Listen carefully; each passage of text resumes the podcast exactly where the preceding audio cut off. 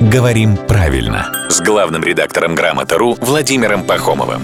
Здравствуйте, Володя. Доброе утро. Мы каждый день обещаем, э, что вы придете, и потому что вы нам обещаете прийти. А иногда есть такое ощущение, что вы пообещали прийти. Хотя в обоих случаях результат один и тот же. Вы все равно приходите. Как же, так сказать, просто правильно оформить этот процесс? Прийти или прийти? Какая буква у вас э, сподвигнет на приход? И короткая или «д» просто? Я обещал к вам прийти через «Д» в прошлой жизни. А, ну, но теперь началась новая А жизнь. теперь началась, после 1956 года, началась новая жизнь. И правильно только с буквой «И» краткая. Раньше можно было действительно встретить разные варианты. И в старых книгах, которые были изданы до 50-х годов, а, можно встретить «прийти» с двумя «т» или «прийти» через «ДТ».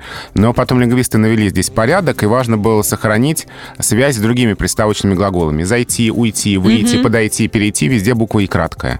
И слово «прийти» поэтому тоже было также закреплено. И после 1956 года, когда были приняты действующие правила правописания, только так и надо писать. Ну, у нас с Евой не с 56-го, правда, года, чуть позже, есть вопрос к этим лингвистам.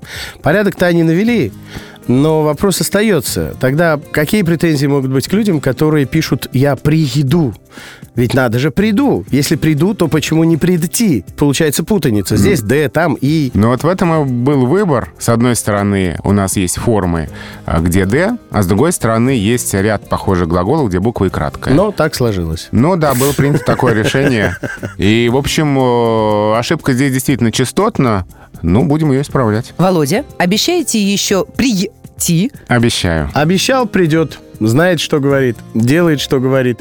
Так сказать, э, любим, умеем, практикуем. Девиз главного редактора «Грамоты.ру» Владимира Пахомова.